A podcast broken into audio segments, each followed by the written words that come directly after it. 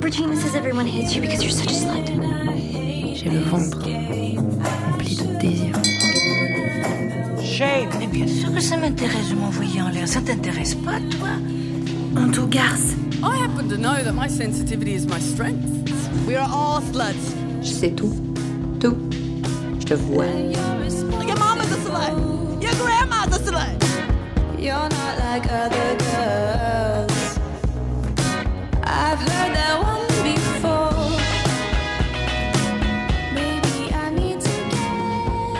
Honte aux le podcast pour parler de l'impact de la misogynie sur les sexualités et la pop culture. Parce qu'Internet nous a tant formés, on s'est dit que c'était à notre tour de l'informer. Parce que déconstruire, c'est bien, mais reconstruire avec humour et amour, c'est mieux.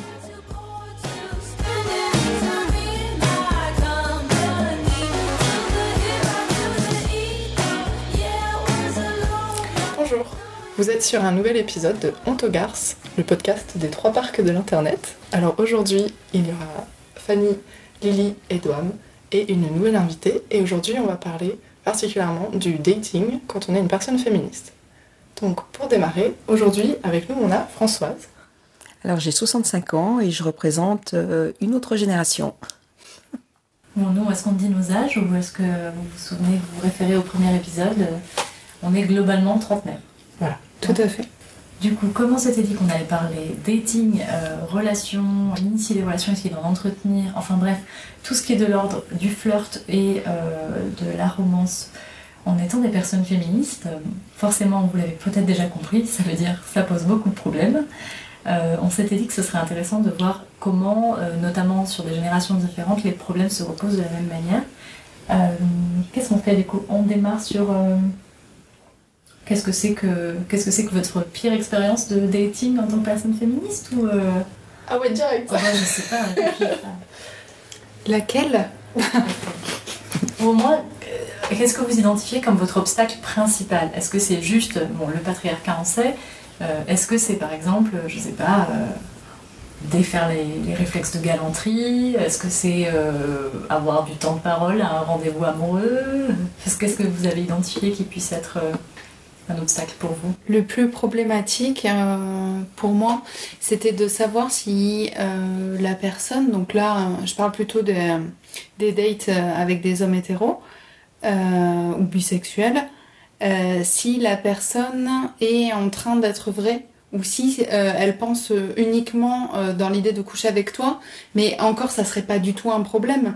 Si elle euh, avouait honnêtement les choses, il y a un espèce de truc qui fait que euh, le patriarcat dit tu dois mentir en fait à la femme que tu as en face pour arriver à tes fins, c'est-à-dire avoir euh, du sexe avec elle pour ensuite pouvoir t'échapper et ne jamais alors que enfin on serait complètement d'accord pour que ça soit juste du sexe mais c'est compliqué pour eux d'entendre ça. Donc il y a tout un effet de euh, mentir qu'on veut une relation, mentir qu'on en fait qu'on peut être amis, des choses comme ça. Et c'est ça le plus difficile de voir si en fait en face on a quelqu'un qui est complètement dans l'illusion et qui essaye de juste être le plus sympa possible pour accéder le plus facilement à du sexe, ou si on est déjà au début dans euh, une relation saine en fait qui part sur les mêmes bases de euh, on veut quelque chose tous les deux, ça peut être une relation, ça peut être euh, quelque chose d'un soir et qui sera très bien, mais on, va pas mentir sur nos intentions.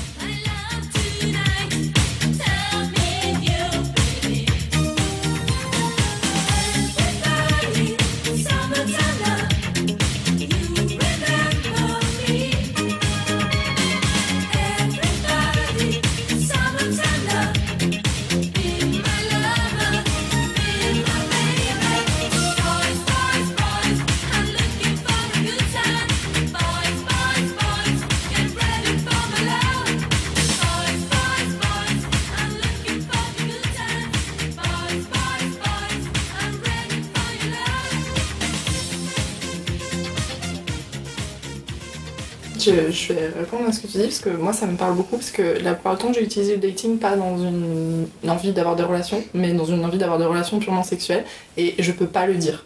Parce que je suis perçue comme une femme et si moi je mets sur mon profil de dating euh, salut je suis juste là pour le cul euh, les mecs sont immondes.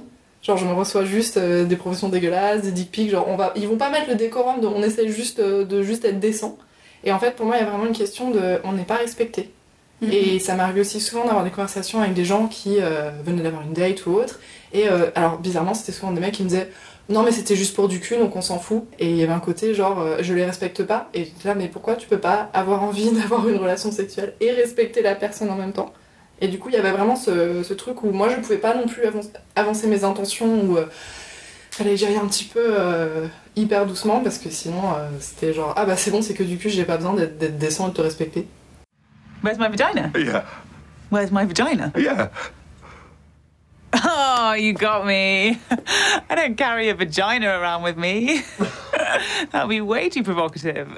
Donc du coup, en gros, bon là on est arrivé tout de suite sur la zone, euh, la zone du plan cul, des friends with benefits ou euh, amis, comment on appelle ça en français? Amis euh, avant, avec des avantages? Non? Comment on appelle ça? Amis plus quoi, enfin bon, en tout cas des amitiés euh, sexuelles. Et en fait c'est intéressant parce que du coup bon, vous êtes arrivé dans le vif du sujet, mais ce qui est drôle c'est que vous signalez tout de suite qu'en fait on pourrait avoir le même enjeu, le même objectif, mais parce que vous êtes perçus comme des femmes, en fait forcément si ça vient de vous, c'est que soit euh, on mérite pas le respect, euh, soit immédiatement, euh, même si on serait d'accord, on pourrait pas se le dire. Il faudrait quand même passer par une espèce d'artefact de vrai, faux, semblant de séduction. Enfin, on peut se séduire, avoir un plan cul, mais apparemment, on peut pas être honnête et se dire bon, bon là, on va boire un verre, et après on va chez moi. Ce qui est pourtant ce que je fais. Mais Mais il faut d'abord avancer en disant que regarde, je suis un être humain euh, et j'ai des besoins, genre être respecté. Et ça, euh, ça peut pas passer dans leur esprit par l'idée que euh, ah ben tiens, on va se retrouver, ça va être un plan d'un soir, ça va être très sympa, mais je peux pas le dire d'office parce que toi t'as le droit de le dire en tant qu'individu homme, mais moi je vais pas pouvoir le dire parce que dans ce cas-là, ben voilà, ça va être dick pic, ça va être euh, Le dick pic, pour les personnes qui ne savent pas ce que c'est, c'est quand on reçoit une photo généralement pas flatteuse d'un pénis. Et souvent pas demandé. très mal cadré, très mal photographié. Ouais, ouais. très mal photographié, il faut dire ce qu'il n'en veut pas, ne faites pas ça. Faites des efforts. Déjà, faites des efforts sur vos selfies et sur vos photos de profil quand vous avez un profil sur un site de rencontre. Quelle est cette règle de la médiocrité esthétique des hommes sur les sites de rencontres où apparemment, alors moi j'ai fait une petite euh, typologie, hein. tu me diras ce que t'en penses Françoise, peut-être que c'est la même chose. Alors soit ils posent seul avec une voiture, soit ils posent seul avec un bateau, soit ils posent avec un animal, soit ils posent avec une femme dont ils ont soit coupé la tête, soit effacé le visage, soit ils posent avec des amis, et généralement le- la personne que tu trouves mignonne n'est pas la personne qui est effectivement sur la deuxième photo. Bref, quel est ce truc de la médiocrité des photos? Toi, tu le trouves quoi euh, dans Alors tes- moi, ce que j'ai trouvé sur les sites de rencontres aussi, c'est que la plupart des hommes, ils se présentent comme hyper sportifs, en fourchant une moto, Ah. sur des skis. Et puis évidemment, euh, quand ils ont mon âge, ils cherchent une femme de entre 5 minimum, mais 10, 15 ans de moins. Et puis bien sûr, celles du même âge sont périmées. Ah oui, donc en plus, euh, Et puis il faut qu'elle soit douce, bienveillante, gentille. est-ce qu'il faut qu'elle fasse du ski aussi ou est-ce que juste lui, il a le droit d'être sportif? Ah non, ils demandent quelquefois des, des sportives aussi. Ouais, d'accord. Donc euh, quand même euh, une obsession d'un certain type de femme euh, Oui. proche de la... Mais c'est assez comique parce qu'après, au niveau des relations sexuelles, donc ils cherchent des femmes beaucoup plus jeunes. Or, à 65 ans, t'as un homme sur deux qui a parfois des problèmes pour mander ou problèmes sexuels. Donc, c'est pas très logique. Alors que nous, on en a nettement moins. Ah oui, ça, la, la règle de... Nous, on peut continuer à faire du cul à peu près tout le temps. euh, je veux dire, euh, voilà. Par contre, Alors euh, que c'est pas vrai. Non, non, alors que oui, c'est vrai que pour des hommes, euh, effectivement, passé un certain âge, les troubles de l'érection et de l'impuissance euh, sont de, de vraies questions. Et d'ailleurs, c'est des questions tabous. hein, ça, ça- en fait, c'est des questions qui vont d'ailleurs poser euh, un tel tabou et créer une telle honte que du coup, ça peut générer des comportements qui sont des comportements violents, des comportements d'insistance, des comportements euh, de culpabilisation de sa partenaire. Enfin, voilà, pas mal de choses on retrouve euh, d'ailleurs à tout âge. En fait, les problématiques liées à l'impuissance, c'est souvent ce qui va parfois pas toujours, donner lieu à beaucoup de, cas de violence sexuelle, domestique, etc., etc. Donc on en rigole, mais en vrai, il y a toujours derrière une, une conséquence pas, pas très drôle, tu voulais dire? J'ai une anecdote là-dessus. Mhm. Euh, alors, c'est vraiment euh, personnel, mais tous les mecs avec qui j'ai eu des dates qui m'ont dit Tu m'impressionnes, sans exception, je savais qu'ils allaient paniquer au pieu. Tous, sans exception. Donc ça ne paniquer. rate jamais. Paniquer en un mot ou deux mots? Les deux. et, euh, et maintenant, c'était genre, à partir du moment où un mec commence à me dire non, mais parce que tu m'impressionnes, j'en suis au stade où je vais être là, genre. Alors t'inquiète pas, ce n'est pas une performance. Moi, euh, j'attends rien de spécial. Euh, je suis plutôt attirée par les filles, alors clairement, c'est pas ton pénis qui m'intéresse le plus. Tout va bien se passer. Dans le cas des hommes cis, ouais. Merci. Et l'autre euh, l'autre anecdote sur euh, les photos. Alors, euh, messieurs, si vous nous écoutez et que vous êtes sur des sites de dating, il faut que vous compreniez quelque chose, c'est que vous avez une apparence, vous avez un corps et on regarde. En fait, il n'y a pas que vous qui regardez le physique, nous aussi, ça nous influence. Faites un effort, pas difficile. Ouais. Et puis surtout arrêter l'angle de la contre-dick pic. Moi c'est mon c'est c'est l'an- c'est la manière dont j'ai théorisé ce, ce truc-là. Donc euh, merci les études de cinéma. hein. Donc, vous retrouverez ce petit parallèle plongée contre plongée. Mhm. Donc la dick pic généralement hein, c'est vu des yeux vers le pénis et la contre-dick pic c'est généralement le- la photo où il a changé la caméra, il passe à la caméra frontale et tu vois son visage dans l'autre sens. Et t'es là vraiment mais alors, Tu ressembles à Shrek. alors, vraiment, en plus, cet angle est flatteur pour quasiment personne. En fait, vous avez peut-être raté un truc que nous, on a bien exploité, c'est l'angle MySpace. Donc c'est plutôt, euh, du coup, tu vas chercher à une plongée à nouveau, mais alors, viser visage, ça marche assez bien. Pa- Parce que vous prendre en photo par en bas ne vous fait pas paraître plus grand. Non, Ça vous rend juste moche. Non, et les. euh, un dernier conseil pour les dick pics, vraiment les dick pics sur le côté en mode de profil, où on voit que ça, c'est mal cadré, vous ressemblez à des porte-manteaux. Moi, je- ça ne m'a jamais fait quoi que ce soit. Sur le côté, t'as juste l'impression d'avoir une équerre. Pourquoi? Euh, il y a vraiment des, des façons de faire de très très bonnes dick pics en plus. Il y a des guides sur internet. Ah oui, oui. Donc quitte à le faire. Ah, et surtout, euh, vraiment la chose la plus importante, demander avant le consentement hein, de la dick pic, c'est quand même, euh, c'est de demander à la personne si elle veut une photo euh, et évidemment de ne pas lui envoyer si elle n'en veut pas. Surtout de ne pas lui envoyer pour lui dire bonjour. Ça marche très mal. Alors je sais pas vous, mais moi, genre si. C'est euh, un je- blocage je- Ouais, immédiat. non, et ah on ouais. recherche ton adresse IP et on l'envoie à ta maman. Moi je fais ça, hein, je vous Ah, préviens. ça. Moi, c'est sur Facebook. Je vais directement chercher ta maman et je lui renvoie. Vous êtes donc prévenus. Euh... Bon, bah, j'espère que personne m'enverra rien. hein. Ça va, on t'envoie pas de dick pic, euh, j'espère. euh. J'ai un fils quand même. Ah oui, Ah, mais il sait pas se servir d'internet. oui, enfin, je veux dire, ça n'a arrêté personne sur le Minitel. Euh, je sais pas s'il y avait des moyens d'envoyer des dick pics sur le Minitel, il n'y a pas d'image.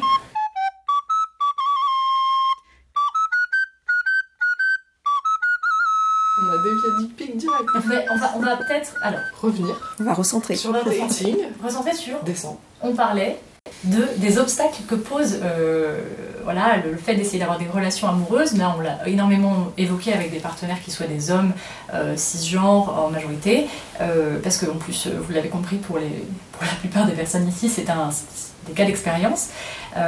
Mais alors moi, j'ai une autre question qui est quand on est féministe depuis toujours et qu'en fait, on, a eu plusieurs relations. Qu'est-ce que ça fait? Est-ce que tu vois une, différence en fait dans le Est-ce que les en fait les hommes aujourd'hui, même s'ils sont peut-être de ta génération et pas de la nôtre, est-ce qu'ils ont fini par entendre l'appel du féminisme? Est-ce que ça a changé des choses par rapport à d'autres relations que tu as eues il y a, il y a plusieurs années? Je trouve que les hommes de ma génération euh, n'ont quand même pas beaucoup, beaucoup bougé. Il y a un léger progrès pour euh, ceux qui sont divorcés ou qui vivent seuls depuis un certain temps. Parce qu'ils ont un comportement euh, différent, ou parfois ils ont rencontré plusieurs femmes et puis, petit à petit les expériences euh, se rajoutent et les font quand même évoluer. Ouais. Mais il y a encore du travail. Ouais, il y a encore du travail. Et tu trouves que c'est quoi ton, ton, ton pire. euh, Enfin, si tu dis à un homme que tu rencontres pour un rendez-vous euh, sur Ouais. internet par message, ben, moi par contre je suis féministe, est-ce que tu, tu reçois tout de suite des insultes, de l'hostilité je pense que si je disais ça au premier rendez-vous ou avant dans les messages, ça s'arrêterait là à mon avis. Ah oui, donc tu le dis pas, tu l'annonces pas. Non, d'ailleurs, moi je dis pas, je suis féministe, je mets pas ça comme un étendard. Euh, par contre, je me suis fait traiter assez vite de féministe Hmm. et c'est pas forcément un compliment. Ah oui, donc dans la bouche de ces personnes, c'était une Et notamment parce que je réagis très vite euh, sur toutes les histoires de genre, euh, sur l'éducation des petites filles. euh, et au bout d'un moment, euh, ça choque un peu mes partenaires dans le sens, oui, tu démarres vraiment très vite. Oui, puis c'est dur en fait, le patriarcat Mm. c'est partout, donc euh, tu as une conversation très rapidement, tu arrives au moment où tu peux te positionner en accord ou en désaccord avec une norme. euh, Et je leur dis que féministe, c'est pas un gros mot, au contraire. Ah, ça, me fait, ça me fait rire ce que tu dis parce que moi c'est littéralement la première chose que je mettais sur mes profils et c'était un repoussoir. Donc moi je mettais sur mes... Alors à l'époque c'était adopte un mec parce que, parce que j'étais vieille école et je mettais euh, tout de suite que euh, j'étais féministe, premier truc, et que j'étais misanthrope et que je préférais les femmes et ils avaient 5 minutes pour se vendre et c'était la meilleure expérience sociologique de ma vie parce que vraiment ils ne peuvent pas s'empêcher dans les deux premières phrases ils vont sortir un truc homophobe et sexiste. C'était, euh, ça ratait jamais et les rares qui passaient à travers cette passoire là, meilleur date. Mm. Et vraiment, c'est ce. Et je l'ai conseillé à toutes mes amies, en fait, mettez que vous êtes féministe dans votre, euh, dans votre bio, dans votre profil, parce que alors ça va faire un tri, mais monumental et immédiat. Alors euh, vraiment, moi j'ai tendance à trouver que ça marche pas euh, hyper bien cette histoire du tri parce que du coup, selon les sites ou les lieux où tu signales que tu féministe, on va pas, on va pas se mentir, il y a quand même un, fond de misogynie hyper fort et euh, les montées, en tout cas en termes de visibilité des questions féministes, euh, ça a aussi attisé euh, beaucoup plus encore de misogynie, euh, de déferlement de haine, de harcèlement ciblé, notamment du cyberharcèlement. Euh, ça on pourra revenir dessus, Fanny par exemple. Euh, en tout cas, ce qui est intéressant, c'est que tu dis signaler féministe, ça fait le tri, mais par exemple, on est plusieurs ici à être sur Twitter, et si en fait on est signalé comme féministe, alors c'est pas un site de rencontre, mais presque, euh, il y a quand même une énorme possibilité que ce soit la seule lecture et le seul niveau de projection sur, qui, qui va littéralement t'attirer les ennuis en fait. Parce que tout ce que tu vas dire, c'est c'est forcément du féminisme à la con, du féminisme à la noire, machin. Oui, mais comme pour moi c'est un truc qui est central et que je- vraiment j'ai pas de temps à perdre avec euh, des mecs qui peuvent pas gérer ça, c'est quand je te dis c'est même pas un tri, c'est un repoussoir. Mm. Et vraiment c'était fait pour être un repoussoir.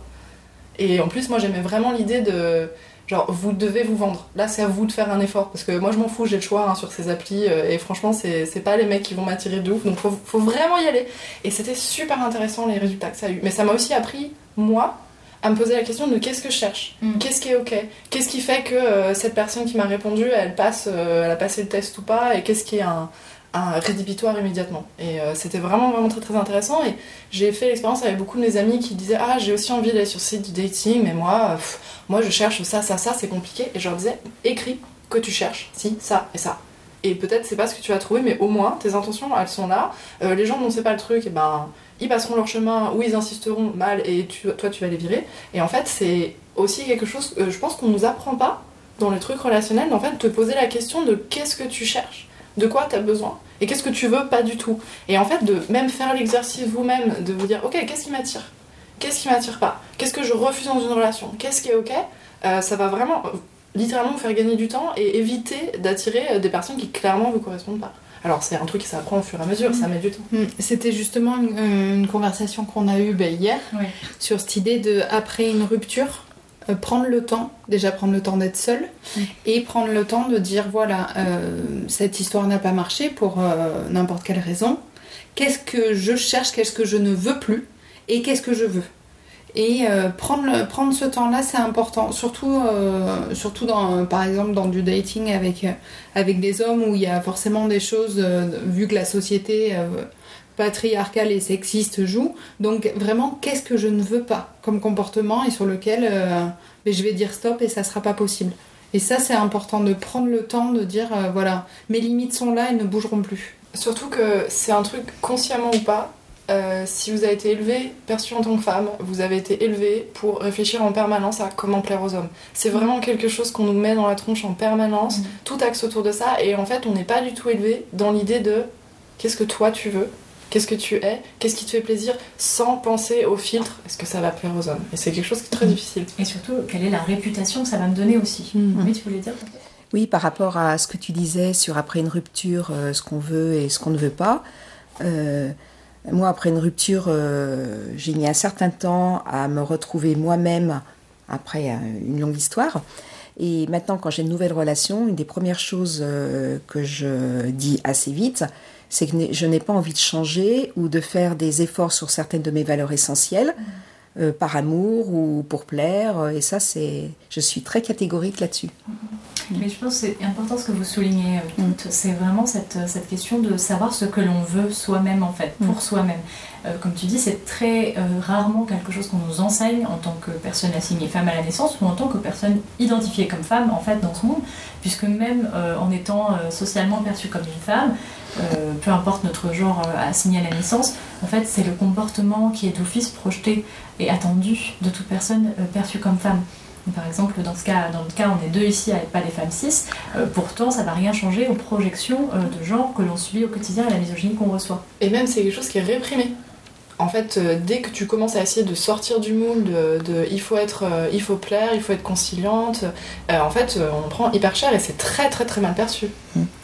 Et vraiment, moi, je voudrais revenir sur cette idée que, au final, la société ne valorise pas le fait d'être tout seul. Il faut, je pense qu'un homme plus a le droit d'être davantage tout seul, mais une femme, il faut euh, être obligatoirement en couple. Sinon, on est euh, une vieille à chat, sinon, on est euh, euh, une pauvre fille, une vieille fille. Une vieille fille. Et il y a vraiment cette idée de euh, le malheur des femmes, c'est d'être toute seule. Ou alors tu es misandre. Mhm. Alors que voilà la vieille sorcière. euh, alors qu'au final, je pense pas que la personne la plus embêtée après une rupture à être toute seule, ça soit nécessairement la femme. C'est même prouvé, ça a été étudié, euh, ce sont les hommes qui bénéficient d'être en relation, pas les femmes. Oui, parce que du coup, il y a une étude et les femmes euh, veuves qui littéralement perdent leur mari, euh, elles continuent en général sur plusieurs années, voire plusieurs dizaines d'années après le décès de leur mari, disent absolument à l'unanimité quasiment, enfin des, des- des statistiques aff- affolantes en fait, qu'elles sont beaucoup, beaucoup, beaucoup plus heureuses. Donc on n'est quand même pas là euh, par hasard en train de vous dire que être seul, ça peut être aussi la clé du bonheur parfois. Et les hommes sont souvent euh, très étonnés justement qu'on soit si bien seul, que qu'on s'organise, etc. Et ça les interpelle beaucoup. Enfin, on rappelle quand même que du coup, euh, historiquement, les femmes, elles ne sortaient pas de la demeure familiale avant d'appartenir à une demeure conjugale. Et donc en fait, il y avait quand même quelque chose de l'ordre de l'incapacité à penser en fait un espace pour une femme euh, sans qu'elle soit sous tutelle, donc que ce soit son, père, euh, son, frère, son mari, etc. Éventuellement son fils euh, qui peut prendre le relais. Et en fait, c'est quand même euh, quelque chose qui est récent, même pour plein de générations encore, euh, d'avoir connu une époque où elles ne pouvaient pas ouvrir un compte bancaire, elles ne pouvaient pas travailler sans un accord. Et donc, euh, malgré tout, le fait qu'une génération très jeune aujourd'hui soit exposée au féminisme, ça ne veut pas dire que ça balaie. on est sur quelques poignées de dizaines d'années en fait d'autonomie financière et matérielle des femmes.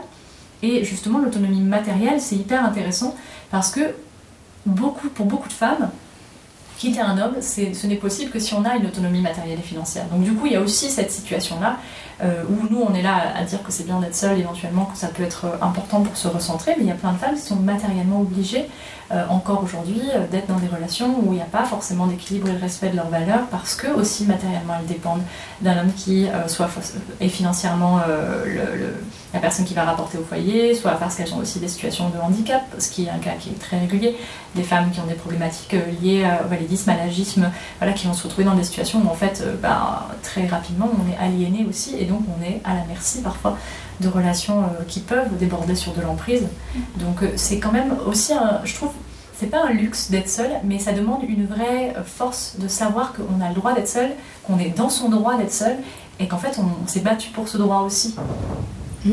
Et euh, notamment aussi, euh, l'indépendance des femmes euh, est contrariée par le fait d'avoir des enfants. Et euh, parce que la société ne fait pas grand-chose pour aider les mères avec les modes de garde qui sont compliqués à avoir, donc des congés parentaux qui vont se faire et qui peut-être n'auraient pas été pris si les modes de garde avaient été plus simples. Enfin, euh, la, la mère, du coup, pour, euh, c'est vraiment plus compliqué pour elle euh, pour être indépendante et pour pouvoir partir du foyer. Et puis c'est très dur aussi, par exemple, quand on est une jeune maman, euh, de trouver un partenaire en fait. Parce qu'à la limite, quand les enfants sont un peu plus âgés, qu'ils ont une forme d'autonomie eux-mêmes, ça, ça se fait. On, on conçoit de plus en plus l'idée qu'une femme, entre guillemets, refasse sa vie. Donc déjà, on voit bien ce que ça veut dire comme image. Mais euh, bah, d'expérience et de témoignages autour de moi, euh, je vois bien que bah, pour des jeunes mamans ou pour des personnes qui ont eu des enfants et qui en fait sont encore aujourd'hui avec des enfants qui sont, on va dire, pas encore adolescents, pas encore euh, majeurs, c'est très difficile en fait d'avoir une vie romantique et de trouver des partenaires, même voire même des plans cul si on en est là, qui en fait peuvent comprendre euh, que déjà les mères ont droit à une sexualité, les mères ont droit à une vie romantique qui ne soit pas qu'une vie maritale et qu'en fait euh, par ailleurs ça ne ça n'affecte pas leur qualité de mère. Et donc ça aussi c'est vraiment euh, c'est pas simple en fait le dating parce que t'as as toujours tort en fait quand t'es une nana. Donc, de toute façon, voilà. Et d'ailleurs, à, à ce sujet, les horreurs que j'ai pu entendre, euh, c'est aussi cette idée que dans le dating, il fallait surtout pas aller vers les trentenaires.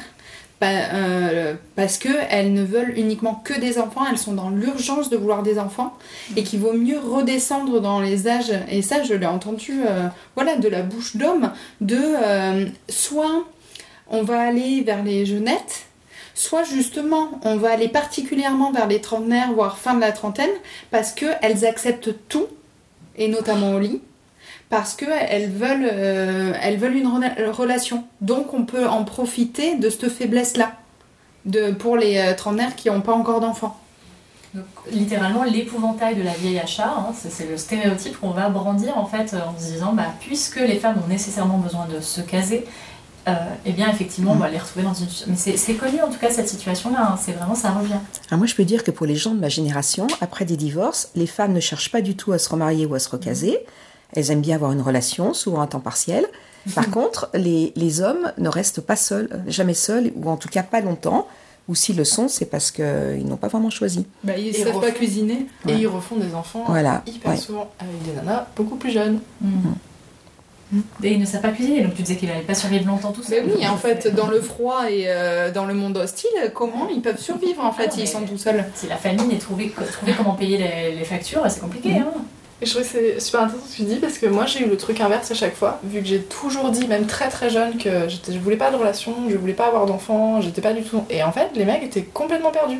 Genre ça les choquait et j'en avais plein qui s'étaient trouvés genre non mais t'as dû être traumatisé ou t'as eu une mauvaise relation ou tu vas changer et c'était inconcevable pour eux que je puisse oser dire que j'avais pas envie d'une relation, j'avais pas envie de me caser, euh, j'avais pas envie d'enfants alors que généralement j'allais vers des partenaires qui au finalement nos envies convergeaient mais moi j'ai pas le droit de le dire. Et c'était euh, vraiment le choc absolu quoi. Je veux des amants. J'en veux pas un, Je veux des amants. Comme une pluie d'été à mon chevet. Je veux des mots doux. Je veux des textos. Comme une ado. Je veux des Hercules qui portent mes seins au royaume des dieux. Je veux des colonnes de caresses.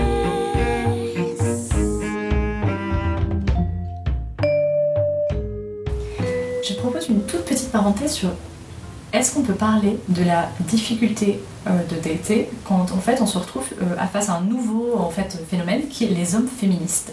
Alors je- déjà on a des rôles par milliers, euh, mais euh, en fait le problème entre guillemets avec les hommes féministes ou les hommes qui se disent pro-féminisme, euh, alors je, je compte même pas les mecs égali- égalitaristes, humanistes, ceux-là ils sont jamais passés On ça. Mais euh, voilà, aujourd'hui, il y a aussi une vraie visibilité des arguments et des enjeux féministes de plus en plus accessibles, de plus en plus, voilà, enfin, vraiment digestes. Et du coup, ça crée une nouvelle génération aussi, ou une nouvelle euh, euh, facette, couche de- du dating, où tu as des hommes qui disent qu'ils sont féministes. Et alors, attention. Alors, je sais pas vous, mais moi, la plupart des mecs qui m'ont dit qu'ils étaient féministes, euh, je vous conseille de pas les toucher avec un bâton, quoi. hein. Mais bon, après, voilà, c'est. You uh, you from around here? Sorry, I didn't mean that in like a skeevy "where do you live" sort of way. No, no, it's okay. I'm I'm I'm from DC. Oh no way! I was actually just there for the women's march. Really? Yeah, yeah. We rented a bus and brought down like a hundred people from the neighborhood who didn't have a ride. It was honestly one of the best days of my life. Wow, you're very nice. Um, would you want to come to my place? Oh, uh, no, thank you. Bitch. What? I freaking marched for you. You won't get down on this. Ew. Hey, she's not into it, man. Back off. God. Alors, euh, on a une, une- un, un proverbe que j'aime beaucoup euh, donné par un ami euh, dans la famille, c'est que tu es féministe non pratiquant.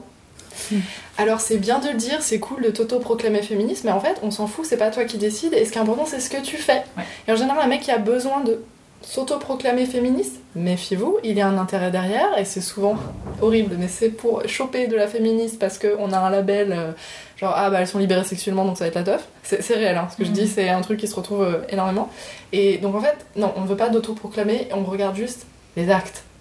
Est-ce que tu fais? Est-ce que tu as une mode de pensée et un mode d'action qui est vraiment euh, dans le respect et le féminisme? Et là, il y a beaucoup moins de monde parce que dans la pratique, il n'y a plus personne. Et rien que dans les mots, euh, quand vous dites j'aide à la maison ou euh, dans mon ancien, ça veut tout dire. Le fait d'aider l'autre personne euh, pour qui c'est le rôle de faire les tâches ménagères, voilà, arrêtons-nous là. On pourrait vous faire le bingo du mec féministe. hein. Et alors, sans, sans qu'ils se disent féministes, moi j'ai vraiment des questions pour toi, Françoise. Est-ce que tu as déjà eu des hommes qui ont essayé de se valoriser comme des bons conjoints, des bons conjoints potentiels? Et est-ce qu'ils se sont dit, parce qu'ils avaient utilisé des arguments que, qui pouvaient être séduisants pour des féministes ou euh, des personnes avec des valeurs féministes? Je sais pas, genre je suis bon avec les enfants ou. euh, Alors, là, je vais peu... Ça vient d'où le féminisme non Le pratiquant? Fémini- Oui, non, mais là, c'est les- c'est l'histoire de la famille. Par contre, pour une fois, je vais être peut-être euh, plus sympa. Euh, j'ai rencontré parfois des gens qui, dans le discours de par l'éducation, etc., n'étaient pas forcément très féministes, etc., et qu'il était beaucoup plus dans les actes. Ça arrive aussi dans l'autre sens. Et du coup, Heureusement. par exemple, tu, tu, voyais, tu voyais où, tu l'as placé où ta barre euh, pour identifier des, des comportements que tu appellerais féministes à ce moment-là? Eh ben, c'est au niveau justement du, du partage des tâches, euh, sur la tolérance par rapport à l'autre ou, ou le respect, tu parlais de respect. Euh, alors que parfois au niveau du discours, euh, la personne pouvait sortir de gros clichés parce que c- on répète aussi ce qu'on a entendu parfois. Et vous, c'est quoi vos, vos pires euh, anecdotes de mecs féministes? À part euh, évidemment les mecs sur Mhm. Twitter. Qui se, ré- euh, qui se proclame euh, féministe Ouais. Est-ce que t'as Euh, déjà daté un mec qui a essayé d'être genre un, un- un bon parti féministe pour toi ou... Ah, moi, j'ai été en couple avec quelqu'un qui se déclarait féministe et, euh, et qui a pu utiliser euh, tout ça en disant, par exemple, moi, j'ai appris beaucoup, notamment sur le polyamour. Parce que voilà, je, je, je m'intéresse, tu m'as présenté tes amis euh, polyamoureux et polyamoureuses et j'en ai beaucoup compris. Par contre, si euh, maintenant tu as découvert que je te trompe, en fait c'est parce que tu m'as montré d'autres modèles de polyamour et donc forcément après tu te plains. Donc c'est c'est assez astucieux comme euh, catégorie de gros lâches. On n'est pas sorti avec la même personne, hein, heureusement, mais, euh, mais du coup, oui, bah, par exemple, l'exemple du mec féministe, moi je, me souviendrai toujours, je vais le dire parce que c'est hyper drôle. Euh, alors, il en, a des, il en a des belles, hein, mais je pense à un ex en particulier qui, un jour, euh, alors qu'on parlait de, sur des réseaux sociaux, sur Facebook, je crois, il y avait une, personne qui parlait de vivre de la misogynie en fait. Qui disait que c'était épuisant d'être féministe, et en fait il l'a ramené en disant que vraiment il le vivait aussi, lui aussi, la misogynie, parce que parfois il se peignait les ongles. Alors c'était un mec cisgenre hétérosexuel blanc euh, qui fait du sport. Et, euh, et en fait, euh, bah, il se mettait du vernis à ongles sur les doigts de pied. Et en fait, tu comprends, tu comprends il y avait de la misogynie dans les vestiaires parce qu'il avait du vernis à ongles sur les doigts de pied ou sur un petit doigt. Enfin, tu comprends ça. Alors, on, parle. On parle pas de misogynie dans ces cas-là. Enfin, c'est de la misogynie parce que c'est c'est toujours ce système de, de, de, de- de dévaluer le féminin. Mais tu vis pas de la misogynie parce que t'as mis du vernis à ongles, parce que t'as le choix de pas en mettre et qu'en fait, dans le reste du temps, quand tu marches dans la rue, personne se dit je vais être misogyne avec ce mec. Voilà, donc ça c'était vraiment la, la- c'était une, un des moments euh, comme ça de, de, de, de grande, de grande, euh, comment dire, de grande qualité euh, oratoire j'imagine. De cette personne m'avait déjà quitté à ce moment-là, donc euh, c'était juste la, la fête à la médiocrité. Voilà. Moi, euh, moi, j'ai entendu quelqu'un une fois me dire, euh, moi je suis très féministe euh, et, vraiment, euh, je, je laissais ma femme sortir quand elle voulait avec ses copines euh, de temps en temps. Incroyable. Mais Oh quelle génération Ça, je l'ai entendu. Ah, j'ai j'ai ouvert la chatière et je l'ai laissé sortir 5 minutes. Je lui ai même laissé un double des clés. Parce que vraiment, on se plaint à l'heure actuelle de notre génération, mais, euh, On peut sortir de la cuisine. On a le droit de faire autre chose que des sandwichs. Mais j'applaudis encore les générations de femmes euh, avant nous. Comment elles ont fait pour ne pas, euh, pour ne pas tuer tout le monde en fait, euh, et euh, face à cette médiocrité-là, en fait, qui t'empêchait de tout. Ah ben quand c'est généralisé, c'est plus dur. hein. Elles avaient parfois envie de tuer tout le monde, mais elles étaient très, mais elles étaient très, très culpabilisées et elles étaient tout de suite traitées d'agressives, d'emmerdeuses euh, dès qu'elles réagissaient un peu trop. Petite parenthèse, l'hystérie, donc c'est étymologiquement c'est ra- ra- rattaché à, à Utérus. l'utérus. Mmh. Donc littéralement, ce serait une maladie qui viendrait des utérus. Donc bon, voilà. Euh, et euh, cette pathologisation de l'hystérie, elle a quand même été soignée pendant une partie du début du XXe siècle euh, de la masturbation. C'est-à-dire que c'était des médecins et, euh, qui littéralement caressaient, euh, frottaient vigoureusement leurs patientes pour libérer les frustrations. Et donc en fait, très, très étrangement, quand on donne un orgasme à une femme, et ben, ça veut pas dire que tout va mieux, mais quand même la frustration sexuelle plus la société qui a envie que tu, fermes ta gueule, ben, ben, basiquement, tu comprends que ça rend les, les femmes folles, vraiment. Et l'aliénation des femmes, le côté vraiment pathologisé euh, et la santé mentale des femmes euh, traitées comme hystériques, nanana, encore aujourd'hui, c'est quelque chose où, littéralement, si t'es désagréable pendant une seconde parce que t'es irritable, on va te dire, mais quoi, t'as tes règles?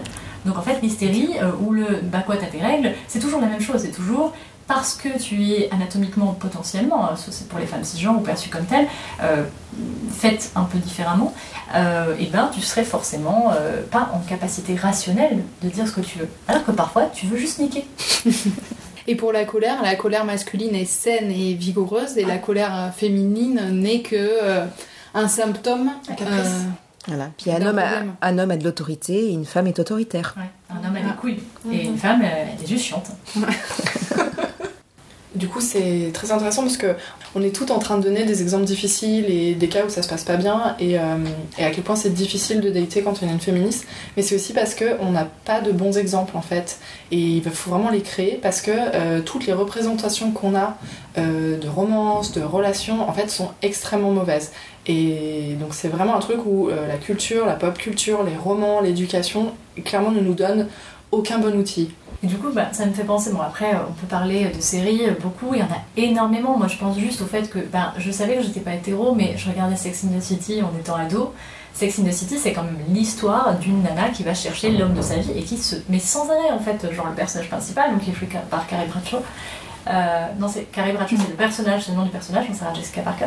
Euh, bah, elle est euh, voilà folle de ce mec qui est toujours fuyant, qui est jamais dans l'engagement, qui veut jamais être là pour elle, qui va jamais jamais vraiment s'engager affectivement et donc du coup bah, les standards sont hyper bas et de la même manière que les couples à la limite où il y a un tout petit peu d'équilibre euh, en termes justement de charge mentale même si mon souvenir est vague donc peut-être qu'il n'est pas si génial que ça je me souviens de la, du personnage de Miranda qui du coup est en couple avec un mec qui est d'une classe sociale inférieure que la sienne parce qu'elle est avocate et elle a un enfant avec lui et il est hyper chouette en tant que papa. Et en fait il est vraiment jamais présenté comme un, comme un conjoint à idéaliser.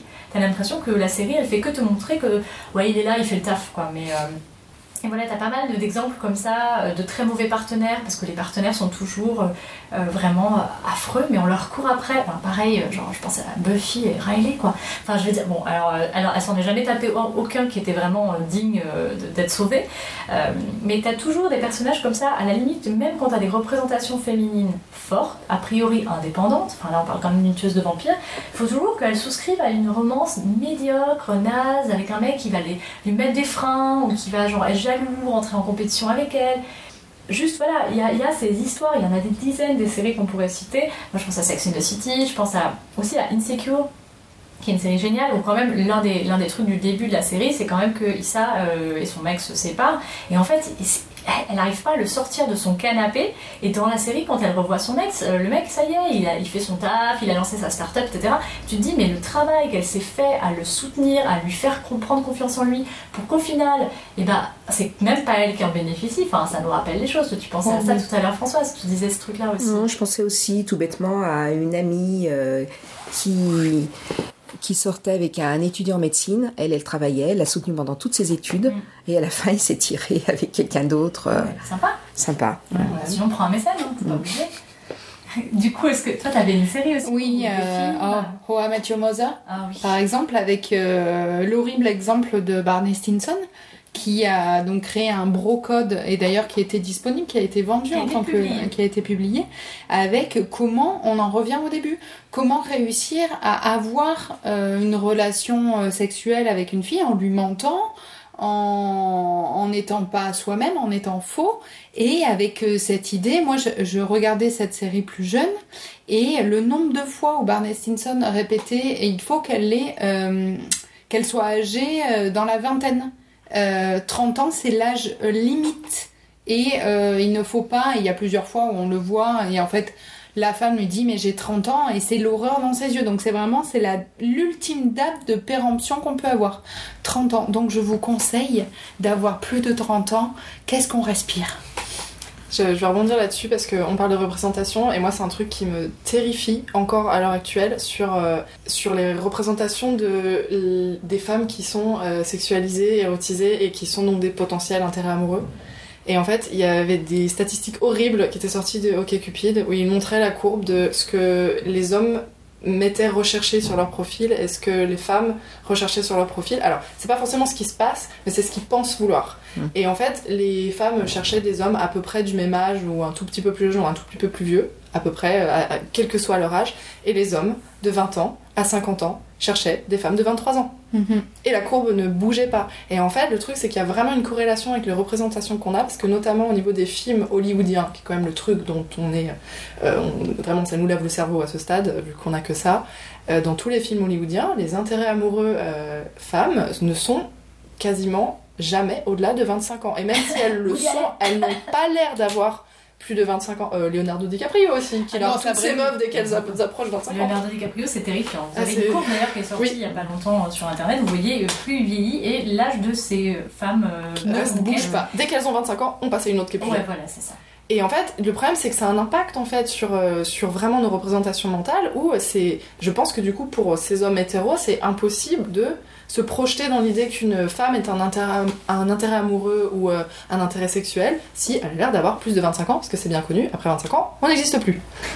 Oui, puis en fait, quand après 25 ans, on existe, comme toi par exemple Françoise, et bien en fait, on existe euh, et euh, on est une espèce de perle rare ou un truc comme ça Ou est-ce que. Là, en vous écoutant, j'étais en train de penser euh, au sketch de La crise avec Maria Pacôme, que j'ai trouvé génial. De toute façon, j'ai jamais vu que la durée fasse tellement de bien aux histoires d'amour. C'est pas une histoire d'amour, tout ce qui t'intéresse, c'est de t'envoyer en l'air. Mais bien sûr que ça m'intéresse de m'envoyer en l'air. Ça t'intéresse pas, toi? Et même si c'était qu'une belle histoire de cul, j'ai pas le droit d'en avoir une belle histoire de cul, moi Mais ils sont insensés tous les deux. Comment ils croient qu'ils sont venus sur cette terre Vous croyez que je vous ai fait avec mes oreilles Je vous ai fait avec mon cul, mes petits poussins. On a pas... Tu parlais tout à l'heure de Bridget Jones, Fanny. Alors, euh, Oui, et du terme qui, moi, me semble. euh, enfin, le terme célibatante. Avec cette idée de je me bats pour réussir à retourner en couple parce que c'est le but ultime de la vie d'une femme, c'est d'être en couple. Euh, dans, les, dans la pop culture, euh, je ne retrouve pas assez de personnages féminins euh, qui sont célibataires par choix ou même que pas par choix, imaginons après une rupture ou, euh, ou une histoire qui se termine, et qui le restent parce qu'elles en sont heureuses. Et ça, il en faut des personnages comme ça de euh, qui disent que l'histoire d'amour c'est bien, mais ce n'est pas toute ma vie. Et je ne me, suis pas dans ce célibatante. Mais qu'est-ce que c'est que ce terme? Vous vous souvenez quand on pensait que Bridget Jones c'était euh, c'était une bonne représentation féminine Moi, j'ai jamais pensé à Ah ben, je te rassure, il y en a eu beaucoup. Oui. Euh, moi, je sais que ça, ça me rendait folle, et particulièrement quand j'étais plus jeune et que je regardais en- encore la télé, donc ça, ça arrêté vite. Et dans tous les films, et surtout les films américains, c'était ce truc où voilà, il y avait euh, la fille un peu rejetée, un peu bizarre. Alors toujours elle est brune au départ, hein, forcément. Et à la fin, tout va mieux. Elle est devenue blonde et elle est tombée amoureuse. Et j'ai et ça s'arrêtait là, comme si, bah ça y est, c'est bon, elle est tombée amoureuse, euh, sa vie est géniale d'un coup, et bon, forcément en plus, leur intérêt amoureux était toujours nul à chier. Et, et ça me rendait dingue, et on n'en est pas sorti du tout, hein, ça. Heureusement, il y a Legally Blonde, c'est ça? C'est euh, La Revanche d'une blonde en français, qui est un film absolument génial sur une blonde qui se fait larguer, si je ne me trompe pas, et qui en fait euh, vit sa meilleure vie. Hein. Enfin, va pas le mentir, euh, va pas se le dire autrement. Et sinon, on retrouve aussi le personnage de la Pixie Girl, Ah, Manic, Pixie. Manic Pixie, ou qui du coup généralement vit toute seule, a euh, une vie euh, vachement sympa. Moi, c'est vraiment des, un univers à elle, mais en fait qui n'est que dans l'attente de récupérer un, un héros qui est souvent à mettre à la poubelle. Et qui va, euh, il y, a une- il y a une idée quand même qui, elle va le sortir de sa zone de confort, elle va le, elle va le faire s'élever de lui-même. Et en fait, elle attendait ça depuis le début. Alors, c'est pas ce Non, qu'elle attend. parce que c'est plutôt du point de vue du mec en général. C'est un trope euh, de film où c'est typiquement euh, un mec lambda et chiant euh, dont la vie est, est- a aucun intérêt. Oh, soudain euh, va avoir l'élan créatif et l'épice dans sa vie avec cette nana euh, complètement euh, Délurée. euh, délurée et euh, mais souvent qui a quand même des petits problèmes émotionnels parce que faudrait pas. Mais moi j'ai l'impression qu'elle l'attend que en fait elle Non, pas Non, c'est non mais dans dans le point de vue euh, par exemple dans je j'en ai quelques-uns où du coup Tu quoi, toi, du coup? Euh, par exemple Elizabeth Town euh, Ah, oui, où il y a il y a cette idée que elle a son univers et c'est génial mais qu'au final elle se construit vraiment en aidant le héros Alors, moi j'ai justement un exemple hyper intéressant, c'est le film 500 jours ensemble. Alors, 500 jours ensemble, c'est un film incroyable parce que tout se passe du point de vue du mec, euh, qui du coup a passé 500 jours avec une fille qui s'appelle Summer, qui travaille avec lui, du coup, qui est, je pense, en intérim dans sa boîte. Et voilà, typiquement le mec chiant qui a pas d'histoire, qui a pas de, tu vois, d'univers personnel, qui a rien. Qui tombe fou amoureux de cette nana juste parce qu'elle a le malheur d'écouter les Smiths aussi, tu vois. Donc bon, on en est là au niveau. euh, bon, les, mecs aussi, leur, standard. Mais en même temps, ce qui est hyper étrange, c'est que ce film, pendant des années, tu, le tu peux le regarder comme un film où c'est l'histoire d'un mec qui se fait briser le cœur. Mais quand tu regardes le film avec un regard vraiment féministe, euh, oui, d'ailleurs, il y a des super vidéos d'analyse euh, que tu peux trouver sur YouTube notamment. En fait, ce film, c'est pas du tout l'histoire d'un mec qui se fait briser le cœur, c'est l'histoire d'un mec qui prend une nana tout à fait euh, euh, faite, complète, euh, voilà, qui a sa vie, et qui va complètement lui supprimer le droit de dire ce dont elle a besoin. Elle dit dès le départ qu'elle ne veut pas de relation, elle dit dès le départ, donc du coup littéralement on en revient à notre conversation. So you have a boyfriend?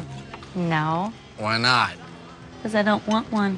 Come on, I don't believe that. You don't believe that a woman could enjoy being free and independent? Lui, il lui force la main de plus en plus vers un modèle relationnel qui lui convient à lui, parce que lui, il veut euh, ce truc-là, de- il veut la femme de sa vie, quoi. Et à tel point que quand elle est complètement asphyxiée et qu'elle le quitte, il décide que c'est une connasse. Et donc tout le film participe de la construction de cette histoire de c'est forcément une grosse connasse parce qu'elle l'a quitté alors qu'il avait tout à lui offrir. Et c'est génial parce Mais que elle, elle voulait rien. elle, elle avait rien demandé. Et en plus, dans le film, la seule voix de la raison, c'est la petite sœur du héros qui lui dit Mais enfin, elle t'a dit depuis le départ qu'elle voulait pas être en couple. Il faut écouter cette petite voix parce que c'est la seule dissonance en fait. Et euh, c'est tellement facile d'adhérer au point de vue euh, majoritaire ou du point de vue euh, du film ou de l'œuvre. Par exemple, est-ce qu'on peut parler? Moi j'ai envie de parler d'Emma Bovary, voilà, ce livre euh, euh, que pas mal de gens ont peut-être aussi étudié en cours, euh, peut-être ont lu, peut-être ont pas jamais lu. Moi je me souviens notamment de l'adaptation filmique de Vincente Minnelli, donc, qui est une adaptation très mélodramatique. Et de toute façon, Emma Bovary, c'est un personnage qui, en fait, si on résume, euh, c'est un personnage qui est marié parce qu'il faut qu'elle se marie. Donc il faut qu'elle sorte de, pareil, on disait, de la demeure familiale pour aller dans la demeure conjugale. Elle se marie avec un médecin de campagne qui la fait pas rêver. Et en fait, elle tombe amoureuse, alors c'est Roland son nom ou un truc comme ça. Enfin, en tout cas, un mec que- qui ressemble au, mec sur les couvertures des romans harlequins pour elle, quoi, même si elle ne lisait pas des romans harlequins. Euh, mais il y a cette idée, et d'ailleurs dans le film, par contre, c'est intéressant parce que vous, la voyez vraiment tout le temps avec des images, des photographies, des œuvres qui idéalisent une espèce d'Apollon. Et du coup, en fait, dès qu'elle a du désir romantique, sexuel, euh, déjà elle va se faire quitter, elle va se faire complètement déclasser, enfin je veux dire, euh, tout s'effondre, et évidemment en plus elle va mourir d'une maladie atroce qui va lui voler sa beauté, voler sa jeunesse. Enfin vraiment, il y a cette histoire d'Emma Bovary qui est pas la seule en fait, c'est un trope littéraire et c'est un trope qu'on retrouve aussi dans les œuvres de fiction. Euh, ben, quand une nana, euh, en fait, elle, elle a euh, un univers euh, notamment sexuel et fantasmagorique qui lui est propre, même s'il est critiquable, elle n'a pas le droit en fait d'y avoir accès. punie. Comme Nana. Dans Nana, elle meurt de la petite vérole. Pour Oui, avoir. Pour pas avoir- Nana le manga, hein, parce que je me suis arrêtée en me disant mais elle est pas morte de la petite. Ah, tu ne sais pas Tu disais François Oui, et puis Emma Bovary, c'est une victime aussi parce qu'elle a été éduquée dans un couvent à lire des, des livres romantiques où on lui a parlé que de prince charmant. Donc quand elle est allée après avec son médecin médiocre et pas marrant, euh, elle a eu l'impression d'être euh, un petit peu trompée. Donc elle a, après, elle a cherché toujours un amour idéal qu'elle euh, qu'elle ne trouvait pas euh, dans ces histoires euh, qui finalement étaient des histoires d'adultère où on profitait d'elle. Oui, beaucoup. Enfin bref, juste un truc parce qu'on l'a pas mentionné de tout le truc et je veux pas qu'on qu'on oublie de parler des pick-up artistes. Euh, alors les pick-up artistes, donc pick-up c'est vraiment ramasser, donc du coup euh, pick-up artiste un- c'est un terme pour alors déjà artiste, voilà, Euh, mais en gros ça a été cette, cette génération de mecs coach en séduction. euh, qui essayent d'enseigner à d'autres hommes comment euh, choper de la nana littéralement. Alors le pick-up artiste, une des règles, alors ça, ça a donné une littérature euh, euh, particulière en, euh, de, de guide de pick-up artiste, comment choper des filles. Alors c'est absolument abject, c'est vraiment un des symptômes de la culture du viol par excellence. C'est le creuset du masculinisme. C'est alors vraiment, euh, si vous avez jamais regardé ce que c'était, ça va vous faire du mal, mais vous pouvez jeter un coup d'œil. Sachez que l'une des règles, l'un des exercices du pick-up artist, parce que souvent c'est adressé à des hommes qui justement ont énormément de mal en fait à faire du lien avec des femmes et euh, leur manière euh, d'enseigner ou de coacher un mec à choper c'est de lui apprendre à dévaloriser une femme et littéralement un des, un des exercices que, que, ces, que ces guides promeuvent, que ces coachs promeuvent euh, ça ressemble vachement au brocode hein, d'une certaine manière Mhm. dont tu parlais euh, c'est en fait de trouver une nana qui te plaît, qui t'intéresse ou pas mais de faire en sorte que ce soit elle qui te veuille et qui veuille que tu la chopes. Et en faisant ça, comment tu le fais? Tu le fais en lui disant finalement qu'elle est, qu'elle est pas mal pour ce qu'elle est. Enfin, je veux dire, lui donner des compliments un peu. euh, Je sais pas comment dire en des- français, les backhanded C'est ça, compliments. C'est des compliments qui sont en fait des compliments un peu gifs, tu vois. Genre, c'est pas Paradoxal. Ouais, c'est en ça. fait, c'est des compliments euh, qui cachent du mépris. C'est un compliment qui te dit bah t'es pas mal pour une meuf quoi. Et donc du coup c'est pas un vrai compliment évidemment et ça met une espèce d'intention de baisser euh, le niveau d'estime de soi de la personne que tu veux isoler. Alors vraiment c'est vraiment un guide pour abuser d'une personne. Et du coup, la question de forcer le consentement de quelqu'un, euh, quand en fait on a fait en sorte de créer une situation comme celle-là, elle se pose vraiment. Et ça me fait penser, et on en a parlé tout à l'heure avant de lancer notre épisode, de la fameuse histoire de, bah, du call-out euh, sur Aziz Ansari, donc l'acteur et, réalisateur, ou en tout cas auteur de la série Master of None, entre autres, euh, et dans lequel il y a un épisode entier sur le dating. C'est quand même alors, si vous avez envie de regarder ce qui s'est passé, c'était sorti il y a un an. Il y a un témoignage sur le site babe.net. On pourra vous remettre les liens. Et voilà, c'est l'histoire typique d'un mec qui veut se jouer mec sympa, mec woke, mec un peu féministe, euh, et qui va en fait complètement euh, violer euh, les limites euh, et même pas se poser la question des limites des personnes avec qui il est en relation. Et en fait, qui va romantiser ça aussi dans ses séries en se donnant une posture de mec conscient. En fait, Aziz Ansari a fait toute une série qui s'appelle Master of None et il y a un épisode entier sur le dating, sauf que c'est le dating de son point de vue d'homme. Et je sais que moi j'avais regardé cette série et au départ j'étais là, ah il y, a des trucs- il y a des trucs très très bien. Et plus ça allait, plus c'était le malaise qui s'installait. Et j'étais là, mais ces trucs de dating, moi, me, en fait, me font peur et me mettent hyper mal parce que euh, c'est vraiment pour moi l'aveuglement du dating des mecs qui ne réalisent pas une seule seconde dans quelle position nous on est en face. Et du coup, euh, il y a une femme qui a témoigné que, en fait, euh, elle dit elle a eu un date avec Aziz Ansari, c'était littéralement la pire nuit de sa vie. Et euh, et il y a eu énormément de discussions à propos de ça. Et euh, je lui. Alors, je suis pas là pour juger euh, Aziz Ansari, mais. euh, je juge. Ouais, on juge quand même en fait. Et en fait, ce que, ce que, ce que je trouve très intéressant, c'est que c'est extrêmement représentatif des doubles standards qu'on va avoir dans le dating.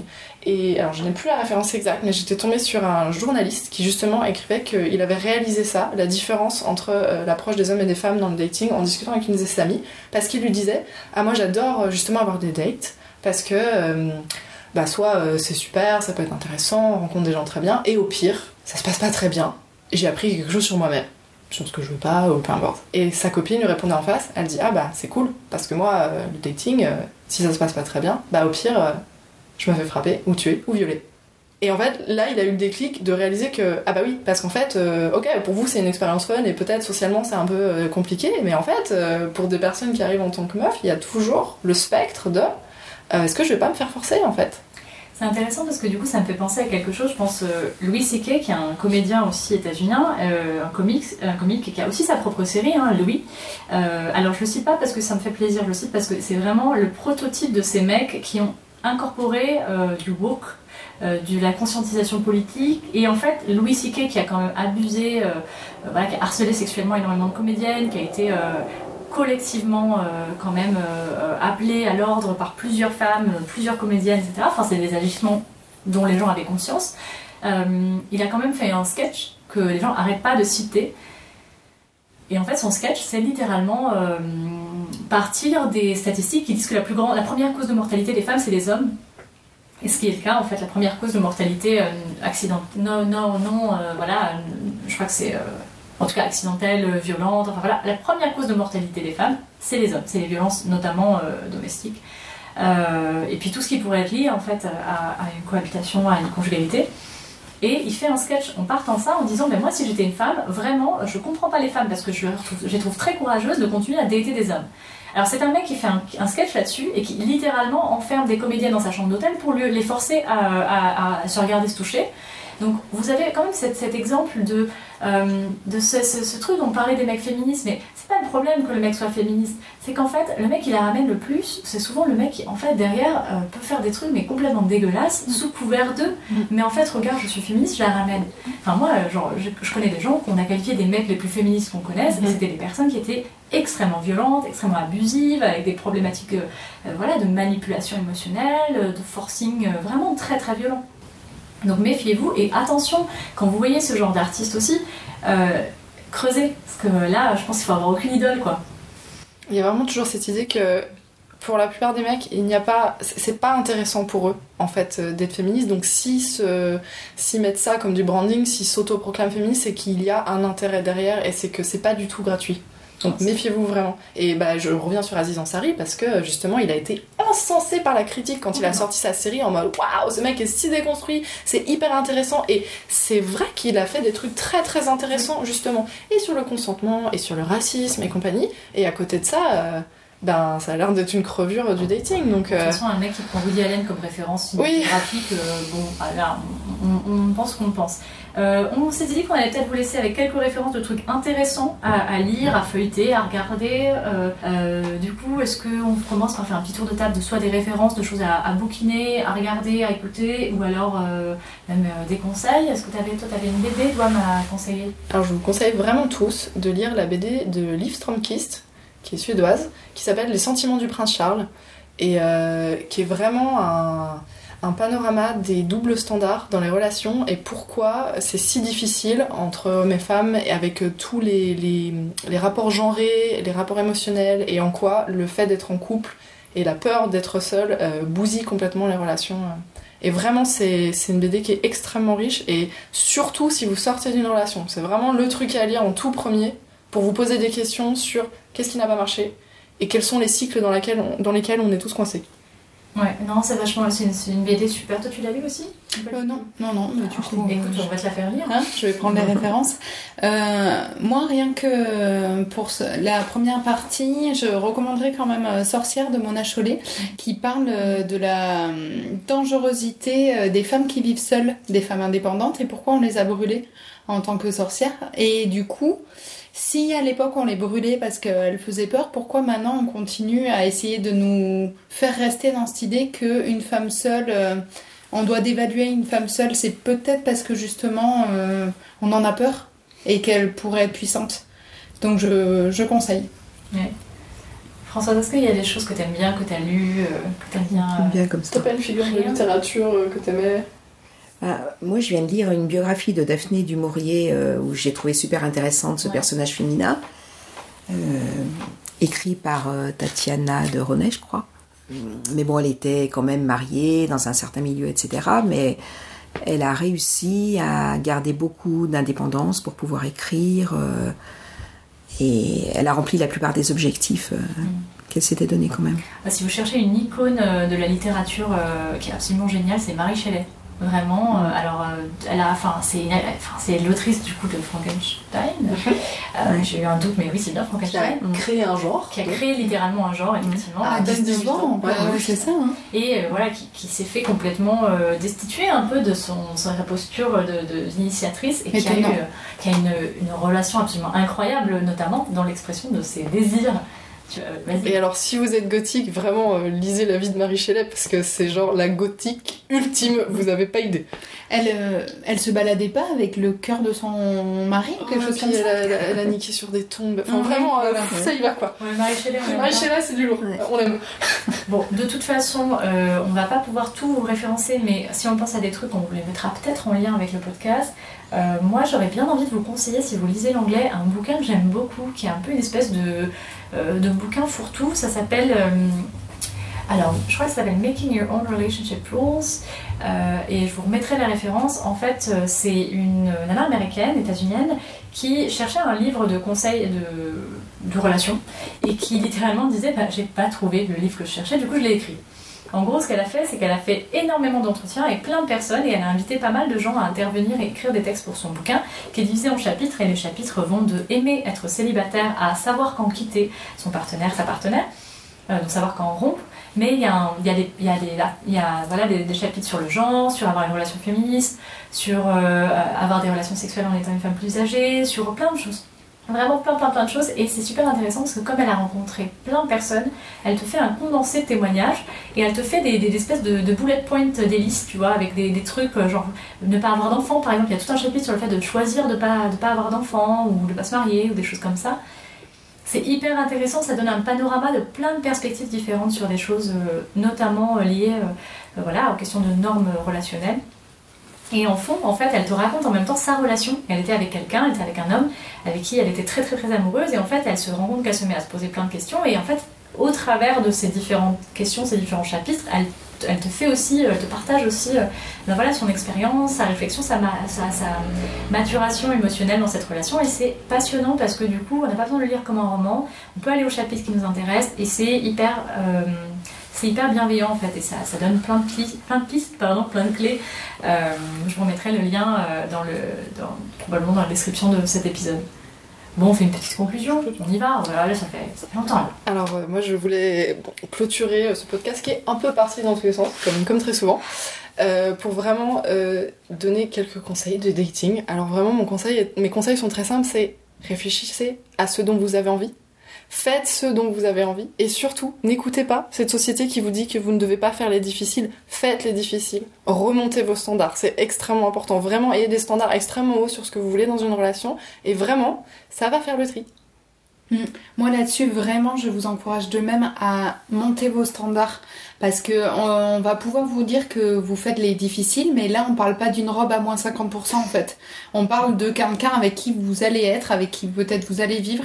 Moi, c'est vraiment le conseil que je me suis euh, appliqué à moi-même. J'ai monté mes standards et euh, je suis dans une relation avec euh, une personne qui me respecte, qui est dans la bienveillance et euh, avec qui on peut avoir euh, des discussions et qui ne s'autoproclame pas féministe, mais euh, qui du coup l'est naturellement dans ses actions. Donc vraiment, montez vos standards, vous avez tout à y gagner, même si on vous dira le contraire. Et puis même si ça- on va vous renvoyer à la gueule que vous êtes trop difficile, vous allez finir toute seule. Ben, on vous l'a expliqué, peut-être que si vous finissez seule, vous serez plus heureuse et vivrez plus longtemps. Donc euh, allez, euh, plus de sororité, place- plus de place à la, à la famille choisie à l'extérieur de la relation euh, euh, hétéro, euh, hétéronormative en fait. Qu'est-ce que tu donnerais comme conseil toi Françoise? Justement, quand on monte euh, ses standards, ses critères, la relation est bien plus intéressante au final et les deux ont à y gagner. Tu disais tout à l'heure peut-être euh, arrêter d'avoir peur de faire peur aux hommes, non aussi? En étant trop intelligente ou trop affirmée. Toi tu disais que tu, tu faisais plus euh, l'impasse sur tes Je valeurs. me pose même plus les questions maintenant. Je reste comme je suis et puis on me prend comme je suis ou pas du tout et ça va très bien comme ça. Donc apprendre ou à laisser. Euh, C'est exactement ça, oui. Bah, c'est vachement bien comme conseil tout ça. Moi je vous dirais même comme conseil euh, de, de- bah, au-delà de- d'avoir des standards plus élevés, hein, parce que vraiment nos standards sont trop bas, ce serait aussi d'essayer de voir ce que ça donne euh, quand vous cherchez à plaire à personne. Euh, C'est-à-dire euh, quand vous vous coupez les cheveux, comme vous avez envie de vous couper les cheveux, pas comme vous pensez que vous êtes le plus beau, la plus belle, euh, d'essayer de porter les fringues que vous avez envie de porter, d'écouter la musique que vous avez envie d'écouter, de, de- de- de faire les choses, euh, notamment des choses que vous aviez toujours eu envie de faire, que vous vous laissez pas faire. Parce qu'en fait, c'est intéressant quand on fait quelque chose qu'on a envie de faire. euh, Peut-être au final, on se rend compte qu'on n'en avait pas envie, et du coup, on changera d'avis. Mais c'est pas si mal. Au moins, on y a été, et du coup, on n'est pas euh, enfermé dans ce qu'on imagine être la meilleure version de soi-même pour les autres. Et donc, du coup, aller vers, voilà, prendre le, contre-pied de ça et aller vers des, des intérêts qui sont hyper spécifiques. Enfin, je veux dire, si votre kink, c'est la mythologie grecque, ben, allez-y. Enfin, vraiment essayer d'aller vers quelque chose qui est à vous, qui vous appartient et construire votre univers. Et en fait, s'il y a une personne en face qui n'est pas prête à vous accueillir avec votre univers, et ben c'est lui, qui- c'est lui ou c'est elle qui l'y perd. Parce qu'en fait, son coup, univers n'est pas assez grand. Son univers n'est pas assez grand, mais surtout, vous, le vôtre, il est con- continuellement en construction et c'est beaucoup plus intéressant. Et en fait, vous allez voir, on se fait vachement moins chier quand on pense moins à ce que les autres vont pouvoir. euh, Est-ce qu'on va être euh, too much to handle ou pas, quoi. Genre, du coup. Bon, bah, ça, et puis je rappelle, hein, pour les hommes, faites des meilleures photos de profil sur les sites de rencontres.